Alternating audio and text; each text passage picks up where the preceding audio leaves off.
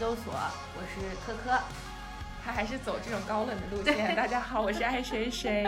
今天我们有一位来自北京的嘉宾做客我们节目，他叫大林子，大家欢迎欢迎欢迎欢迎。Hello，大家好，我是来自北京的大林儿。要跟各位听众朋友们说，爱谁谁已经平安的回来了。哦，对，所以我们今天还是在纽约和北京连线。我上个星期刚见过爱谁谁，有一种穿越了的感觉。是，就是我在屏幕的这端跟那端这样飞。飞来飞去，对对对对，因为无时差研究所实在是没有办法解决时差的问题，所以本来准备在北京连线的。不是，我们还在研究吗？对，还在研究，对，还在研究时差问题。对，而且我跟你讲，等你们火了之后，我们就可以开直播了。不用火，我们已经想开了。大玲儿，我们要聊点什么呢？刚开始爱谁谁联系我的时候，我就想了一下。有什么值得跟大家分享的故事？呃，有一件事情最近变得比较鸡汤啊，就是大概一二年的时候，那会儿刚研究生毕业的时候，呃，就是接连的人生的几个重大维度的打击都一块儿的那个扑面而来，我感觉当时自己到了一个呃人生的小低潮吧，然后呃走出来也是花了特别久的时间。嗯，但是现在的我在回头看的时候，因为可能之前自己一路成长起来都很顺利，然后突然遇到几个挫折，就觉得是一个特别大的坎儿。嗯，但现在我已经快三十了，对这件事情也过去。这件事情 发生在说小一点没有事的，看不出来，看不出来，完全看不出来。你这样也也暴露爱谁谁的年龄好吗？你干嘛要 Q 我？很过分，我还想说躲一躲。你可能提前上研，对对，读书早，提前上研究生。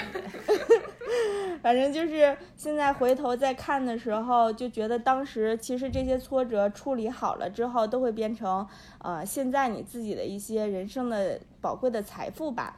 而且我就觉得，呃，当你年纪越来越大，步入社会，这个经受的。嗯，磨砺也越来越多的时候，你就会发现，其实人生的这个挫折和低谷才是常态。要不要这么丧？感觉这句话是重点。对对，我大概就是呃，我。之前有一个谈了还比较久的前男友吧，大概一零年的时候，我们大学大二、大二、大三的时候在一块儿，然后呃一起就是在毕业的时候决定出国，一起考试啊，申请美国的学校，然后一起来了美国。来了美国，我的项目是跟那个爱谁谁一样两年，然后他是在另一个叉叉学校一年的项目，呃，然后所以他就比我早回国一年。我们俩在美国本本来就等于是异地，然后他回国之后又等于是一年的异国，嗯，感情就变得越来越 脆弱，中间发生了挺多狗血的事情啊，就这种呃来回的呃劈腿与被甩，然后又和好，呃。终于在大概一四年四四五月的时候，也就是我快要毕业的时候，我们正式的就是结束这段大概四年多的感情。虽然我当时表现的非常的呃这潇洒，但其实内心还是挺受伤的。而且当时又加上毕业有这个就业的压力嘛，我一直以来就是决定要回国找工作，跟他一块儿回国的。但是突然发生这个事情，我就一下子不太想回国了。嗯，我就在。在两个月的时间里边，把一切的 OPT 的手续，然后还有在美国要找工作的一些程序给做了。嗯，然后之后呢，就每天晚上疗伤，睡不着觉，大概呃一到两个星期的时间，我就整个失眠，真的完全没有睡眠，所以一下子可能内分泌失调，就爆了一脸的痘。然后爆痘之后，我就去看美国的医生。我也是个呃很惜命的人，你知道吧？我就说，我靠，我出了什么问题？然后我就，我当时波士顿有那么多好医院，我就疯狂的一家医一家一家医院的皮肤科去看。然后美国的医生好像对这个长痘的事情非常的不在意，他们。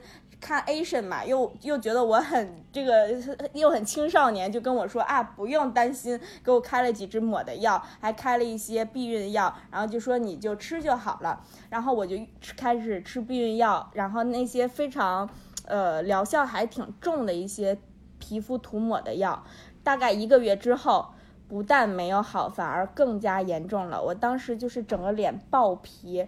一天之内可以撕下来一张皮那种程度。我的天，然后整个双颊、还有额头、还有下巴就长满了又红又肿的大痘儿。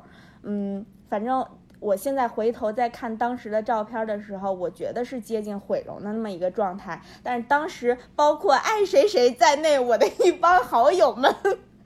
非常的鼓励我，他们每一天都告诉我说：“大玲，你有比前一天变得更好。”这是很暖心。所以我我我我当时也不觉得自己有多严重，我就一边儿呃就一边又默默的疗伤，然后一边开始找工作，直到有一天的晚上。然后我我妈张姐，张姐跟我视频，张姐，张姐跟我视频就说你的脸怎么突然变得这么严重？因为时间确实挺短的，就一到两个月之内我就变成那样了。然后而且在这一两个之一一一两个月里，我还跟她说，我说张姐我不回国了，我就要留在美国找工作，我要做给她看，就强烈的报复心励志。励志。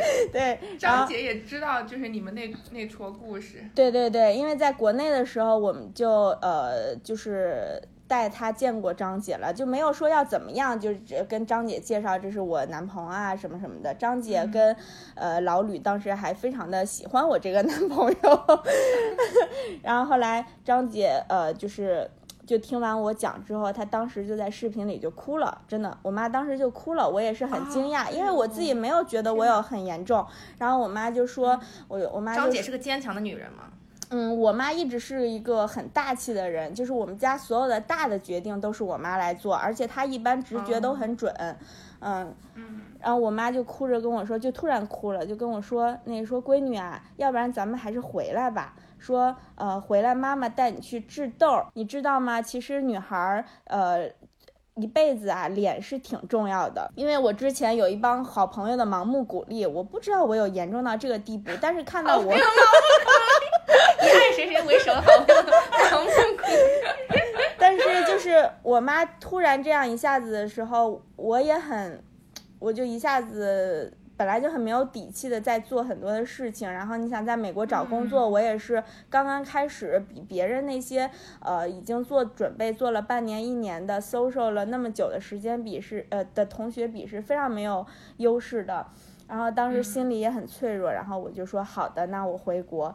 于是我又在两个星期之内迅速的把房子给 sublease 了，然后把所有的行李两年在美国的行李打包寄回国，然后 OPT 刚刚办好不到一个月，又直接就等于废掉了，然后买了一张，当时我记得特别清楚，海航直飞北京 那班哎，当时新开对吧？对对对，因为海航那一那年刚新开波士顿跟北京直飞的航班，然后我马上就买了一张机票，然后非常迅速的就回国了。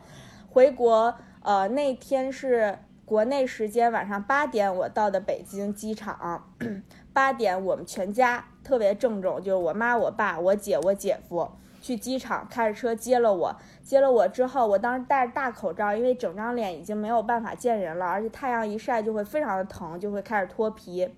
天哪我戴着大口罩，然后呃，我爸我妈看到我的时候，嗯，就没有说已经很久没有见我那种非常欣喜的表情，就是那种有点复杂，然后也笑不出来，但是又努力的在想笑，不想让我觉得他们有太伤心，然后就接着我回到家里。第二天的早上五点钟，我们就去北大医院排队去找一个皮肤科挺有名的医生，早上五点钟就去排队。我爸我妈陪着我。第二天八点的时候，呃，看到那个医生，然后医生就大概给我分析了一下原因，然后让我去做了一系列的呃，就是各种检查，然后抽血，呃，之后回来又给我开药。嗯，他说因为避孕药我在美国吃了有一到两个月，他说这个你已经开始吃了，你就不能再停了，所以说你至少要吃到一年到一年半，然后就继续给我开了一些激素的药，然然后还有很多对涂什么药抹的药，避孕药，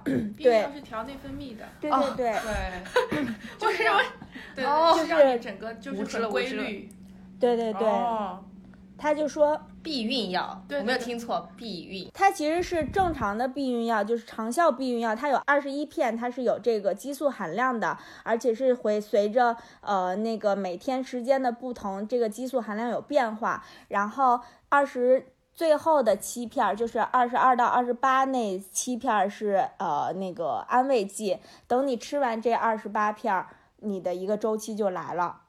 然后你一个周期是一个星期，然后这一个星期之后结束之后，你再接着吃下一个二十八片儿。这个是美国医生给你开的吗？当时是美国医生先给我开的，他说因为美国的青少年只要长痘儿的话，他们就都开始吃避孕药。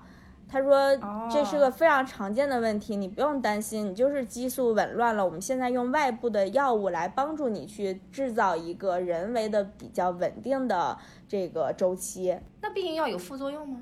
有副作用，当时我妈也是非常担心嘛，她就说一个 花季少女，未婚未育，对，就开始避孕。对，而且要吃这么久，就问医生这个有没有副作用，然后医生说其实这个避孕药已经呃很多代了，我不记得具体的数字啊，大概比如第九、第十代了，之前的副作用有一些类似于长胖，然。后神经衰弱啊、还有一些静脉曲张，然后抑郁。这是最常见的几个副作用，但是到现在的长效避孕药，它这些副作用其实已经非常小了。嗯，那会不会导致不孕不育？呃，不孕不育倒不会，这个完全不会，因为它就是帮你制造一个稳定的周期。它其实最大的两个副作用，一个就是长胖，一个就是抑郁。嗯嗯，呃，我有一些朋友，后来我把我这些治痘的经历，其实分享给了好多人，真的帮了好好几个女生治好了她们的痘。呃，其中有一个女生，她就是对这个激素非常的敏感，她跟我说，她吃这个避孕药的时候非常明显，吃药的时候非常的开心，只要一停药，她就抑郁。什么？这是跟毒品一样，对啊。对，一停药，她就整个人非常的 down。是呃，然后医生就建议他不要再吃了，但是我是没有太多的副作用的反应的。嗯，而且呃，因为这个治痘，我要吃很多的，包除了激素药，还要吃很多中成药啊，然后涂抹好多好多的药。我因为这件事情还上网做了好呃，看了好多好多的科普文，做了很多功课，因为我也要对自己负责嘛，毕竟脸你知道门面。所以那段时间你就专心治痘是吗？对，专心治痘，我就长达了开始半年的一个治痘疗程。这半年真的不夸张，我半年没有任何的 social life，因为我的脸完全没有办法见人，我也没有办法回国就开始找工作，因为呃没有办法面试，就是很吓人。嗯，而且这个治痘呢，因为医生是每两个星期给我开一次药，然后我每两个星期去做一次复诊，然后同时做一次果酸焕肤。然后这两个星期我待在北京又没事儿，你知道，我爸我妈还得在老家上班，所以呢，我就开始从老家和北京每两个星期坐一趟火车跑一趟，然后每两个星期跑一趟，然后大概跑了有两三个月之后，呃，痘痘控制住了，就是新的已经不再长了，就是现在把老的要开始治痘坑和痘印，这就进入了治痘的下一个阶段，就是需要用到一些医美的手段。然后医美的手段又非常的复杂，就是呃，其实总的来说就是激光的手段，但激光又分很多很多种啊。我当时也是又咨询了医生，做了很多功课，然后选择了比较适合自己的疗程，又后半后两个月就开始做这个激光疗程，大概到呃五六个月之后，其实我的脸是可以。遮上厚厚的粉底，可以开始出去见人了。我就按捺不住我的内心，开始涂涂着厚厚的粉底，然后来到北京开始找工作，然后呃那个重新和各种各样的校友那个联系啊，然后投简历，然后每天晚上开始约酒约饭，放飞了。对，放飞了。然后之后的痘坑和痘印就是时间的问题了，加上医美，呃，它就慢慢的就好很多了。医美是不是一个比较好的词？是整整容医院的？医美其实是一个非常大的一个概念，哦比如说我这些是呃一些影响到正常生活的问题，像脸部的一些很重的痤疮，呃，医美还包括了一些你的抗衰老手段，然后你的一些微整，像注射这种呃玻尿酸呀，然后什么做呃提拉呀、埋线呀，这些其实都属于医美的范畴，只要不开刀嗯，的话，都属于比较哦入门的医美的范畴。对，这半年我一边治痘，一边找工作，然后一边还在疗伤，你知道吧？我 还没走出来。没有，其实我最后走失恋，最后走出来走了挺久的，不止这半年。我觉得主要嗯问题是他这半年没有出去 social，他要是出去 social，对第一个月就解决问题了。对 对，你要怪自己的那张脸。对，然后哎，当时所有人都跟我说：“大玲儿，你要对自己有信心，时间和新欢就是最佳的良药。”时间，我跟你讲有，道理。时间就是因为治痘的疗程它非常的久嘛，嗯就一下子不可能呃给我一个怎么样的正反馈，所以这个方法就被 pass 了。然后新欢我没有任何的这个社交，根本眼睛眼眼界非常的狭隘，真的，我当时心里就是每每天我心里都在上演大戏，就是白天的时候假装坚强，然后对晚上的时候心里就开始过电影儿，你知道吧？呃，就是每一个细节，我们在一起的每一段时光，每一次旅游，就开始一遍一遍的过，然后我自己就一直在想说，哎，会不会这件事情，如果我做了跟当时不一样的做法，或者这句话如果我说了跟当时不一样的话，我们会不会有现在就是。呃，不一样的结局。白天的时候，脑子里想了很多励志的事情嘛，嗯包括什么要美容啊，要瘦身啊，要读书啊，我要什么呃，脑子和脚一定要有一个在路上。嗯，过了有半年到一年之后，其实整个人已经开始变得好很多了。虽然我还是完全没有走出失恋，但是我感觉到我在变好。呃，我知道我再这样下去，我有一天会变好，但是当时我还不知道什么时候能好啊。突然有一天的时候，我们我跟那个呃前任的一个共同的朋友有个婚礼，他就把我们都邀请过去了。那你们遇上了，对我们遇上了，我知道他会去。前任攻呃略 四四，剧本已经写好了。就反正当时因为我这前任是有女朋友的，所以他肯定已经无所谓了。男的你知道吧，move on 的特别快。但是我当时心里还是有自己那种小剧场的，我还刻意的精心的打扮了一下，然后去的。当时去了之后，我一下子，我们当时已经有一两年没有我没有见到那个前任了啊。我一下子见到前任的时候，他一点儿没有变。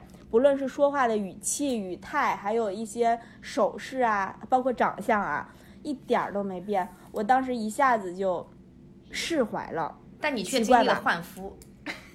对，就是所我我一直以为我看到他，我一定会重新陷入到那个循环里，但是其实并没有。我看到他，我一下子就释怀了。我不知道为什么，就是我想啊，他还是我当时喜欢的那个少年呀。就是虽然他最后我们两个闹得不太开心，嗯，但是我拥有过的并没有失去，就是我当时喜欢的那个少年，就是还是这个样子。可是你失去了呀。如果是我的话，我反而觉得他变了样子，我反而会觉得释怀，因为他不再是我当年喜欢的那个样子。你你反而是觉得看到了他没有变，你你反而更释怀了。你不你不会觉得说很可惜吗？就是说最后还不是你的，可能是你把它变成这个样子，但最后还不是你的。嗯，我自己也觉得我这个逻辑很怪，就是嗯，我我当时也觉得自己那个心态很奇怪，但是我就是一下子释怀了。我觉得呃，哼我就一下子觉得当年我的眼光确实是还很不错，当年的我能跟他走在一起，我也是棒 棒的。当时呃，就是这种感觉。反正就是释怀了。唉，为了做今天的这个叫什么做客，我还回顾了一下我当时失恋那半年的微博。我天呐，简直条条矫情，条条都在骂渣男。现在就觉得，哎呦，我现在就觉得自己好老啊！我心态已经不会有那么大的起伏了。我当时我就在想，当时的我真是太少女了，我真是太可爱了。当时，那天我之前在家很无聊，然后我们家网不行，就只能玩手机，玩不了电脑。嗯然后我就在翻我以前的旧微博，真的觉得以前很好笑，很中二，就写的很多废话，然后就是各种矫情啊，有感而发呀，然后没事儿屁点儿小事都要发一个微博。对 对，前天四百多条微博，哎，你敢相信吗？我现在一年都发不了十四条，我感觉。但是我我就是觉得，呃，比如爱谁是那四百多条微博，我觉得记录是一件非常好的事情，而且记录其实是、呃疗愈的一种方法。你自己当下不会觉得，可是你现在回头看的时候，就觉得当时是一个。其实是你疗愈的一个过程。之后我总结出来一个真理，真的就是，嗯，失恋绝对是你读书、美容还有锻炼等等，让自己变得更好的这些措施实施的绝佳的良契机。我当时失恋，久久走不出来，就是心里憋着一股劲儿，因为我这个前任挺优秀的，不论是学业呀，然后还有整个呃呃做人啊、性格什么都挺优秀的，我就觉得我自己比不过他，我一定要默默的有一天各方面全方位的超越他。然后我这个朋友紫霞就跟我说，她说大玲儿啊，其实你不用这么想，你不用这么逼自己，因为人生是一笔总账。她说这句话呢，是她当时学会计的时候，他们会计学院的一个老师给讲的，她记忆深刻。然后我啊，我当时听完这句话，整个人就是那种被雷击了一样的。那种感觉，我当时就想，对啊，人的眼光一定要放长远，我一定要把这个时间轴拉长了看。当下，比如说刚毕业，研究生毕业，他找的工作怎么样，我找的工作怎么样，并不能说明任何的问题。然后我当时，我现在就想，哇塞，那个会计学院的老师不知道自己其实造福了很多少女。嗯，还有一句话是当时我在微博看的，有一句话就是有一个女孩她失恋了，她就说她觉得自己原来是一条小溪，非常的清澈，但是呢，嗯，不不耐脏。嗯嗯，等他经历了很多很多的事情之后，他发现自己会慢慢的变成一条大河，然后这条大河会流向不同的世界，体验不同的世界，接受不同的人，然后呢，自己也会有能力把那些脏的东西给运输出去。我当时觉得我就是我一定要做一条大河，这个就是小溪嗯，对对，就是虽我不要做那种很柔弱、可爱、被人保护的小溪，我一定要做一条大河。对，未来你会是一条是一个大海，就是浪到飞起。哎呦，我们第一次见面你就这么精准的把握了我的调性。因为因为你知道？我看过一句话，他说大海不会嫌弃自己的浪花，它也不会嫌弃自己有多脏，嫌弃自己的虾米，就是大海是不会嫌弃任何东西的，大海完全可以跟自己和解，但我就是觉得经历了这种事情以后，回过去看就觉得不是什么是不是什么事儿？对，而且，呃，特别是什么感情上的，就经历过以后，我就不会再怕，真的。就是说你，你知道你自己是能够走出来的，这件事情就很重要。不是说有没有机会找到如此优秀或者更好的男生，而是说你自己知道你自己能够承受这样的分手啊或者之类的东西。老司机之所以是老司机，是因为老司机出过很多车祸，所以他们知道如何控制未来的方向。就像我觉得很多人他没有经历过苦难，或者没有经历过，就咱们这个其实不算苦难了，只是一些挫折，嗯对对。嗯但是很多、嗯嗯呃，只有经历过苦难的作家，或者是经历过苦难的那些文人，他才能写出最好的作品。嗯，你没有经历过这些东西，其实你看不透人生的很多事情。对但是我也不是在强调说每个人都要经历苦难，对就是你嗯有平顺的人生，这是最好的。对，但是如何面对挫折和如何面对困难，我觉得是每个人都需要思考的问题。你应该要有面对这个挫折的准备。而且我觉得很重要的一点就是，呃，就是挫折来的时候，其实你不用让自己先要从态度上啊，我要做一个强者啊，我要制定一套的作战方案，我要去应对这个挫折。不用，你就是当下把自己沉浸在那个挫折里，然后随着自己的心。去体验当下的那个挫折，然后你就慢慢的就会走出来。是不用去对抗挫折，你就跟他和平共处。之后走出来的一瞬间，你就会发现啊，原来我克服了而且。我可以感觉到你现在还是很释怀的，因为你说起那个男的时候，都还是夸他的，对呀、真的是已经已经完全走出来。对我现在就是，呃、你还是很善良的，我觉得。你再这么说，我要膨胀了，呵呵。对，我觉得这样让我自己觉得我自己不可悲，让我觉得我自己也是有很精彩的青春呀。我我的青春跟那么帅气的少年在一起，至少可以拿出来吹牛，exactly 呀。对吧？以后跟小孩说起来，你妈我当年就是超多人追，跟你说我教过多优秀，是是是，这是我前男友，对，拿出一个糟老头子。我觉得有一点比较可怕，就是呃，我能记得自己当时年少的时候谈恋爱那种心动啊，情绪大起大落啊，然后呃少女心砰砰跳的那种时刻。但是现在就是经历的多了之后，就是不太会有了。嗯，很。比较平淡跟从容的能面对感情中一些比较常见的困惑，所以有时候我在网上看到什么北美吐槽快报啊，那些、哦呃少少女们就是后浪们后浪们发过来的那些吐槽，我就会觉得，这都什么事儿、啊？对呀，我觉得哎呦，太年轻了，还是同志们太年轻了，这个心态完全的就是一个老阿姨了。谁这辈子没遇到过几个渣男？对了，我还想推荐大家，呃，两部剧，不过你们也有可能看过了，就是当时，呃，我觉得你遇到任何挫折的时候，你都可以回头去看这两部剧，特别治愈。一个就是那个《Modern Family》摩登家庭，那不是搞笑的吗？不是 sitcom 吗？情景喜剧。没有哎，我觉得它看似搞笑的表面，蕴藏了非常深刻的人生哲理呢。而且家庭组合的多样性都有。是的，是的，我当时失恋的时候看，或者直到现在也是啊，就是工作中比较呃，比如说觉得比较困难或者比较倦怠的时候，我就会去呃重复的看几集《摩登家庭》，然后我觉得里边的人都是非常温暖有趣的这个成员，然后你看完之后，你就会觉得。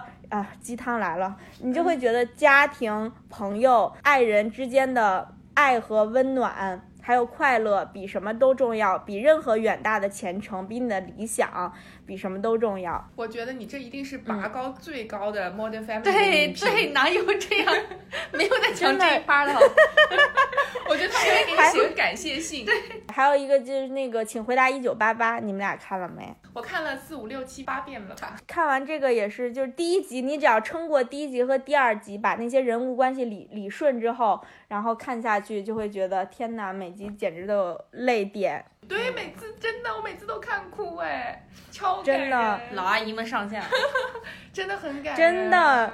对，它也是讲的，就是家庭、朋友还有邻里之间的那种爱和关怀，非常真实。嗯，而且我觉得特别有一集印象特别深刻，就是他们嗯、呃毕业了以后工作了，就很少回家，然后回来以后都倒头大睡嘛，然后每一家的爸妈就蹲在床前看他们睡觉的样子，我觉得超真实。还有一个就是他们几个邻居之间，每天晚上做了饭的时候，这几家人就会互相的交换一下做的饭菜。然后我当时就是看这种剧，你就会觉得啊，我也要有这样的朋友，我也一定要有这样的邻居，有这样的家人和爱人，嗯，就会觉得人生又充满了希望。你很容易被对打鸡血哎，哎，我特别鸡汤附身，有时候。真的好的。就是而且你特别少女心，很容易被这些影响，突然成长为一颗老阿姨的心态。是我不是要当大河吗？对，大海大海啊！不过我就还是表达一下对你们俩的那个主播的喜爱之情。感谢感谢，真的，真的，真的，我当时有几天晚上，呃，因为最近工作非常累嘛，晚上回来脑子就想放空，你知道吧？然后我就打开你们这个，就是放手机放在脑子旁边，就是听，然后觉得太有趣了。哎然后觉得你们俩特别勇敢，我觉得做这个平台很勇敢。你要，你其实要付出挺多心思啊、时间的。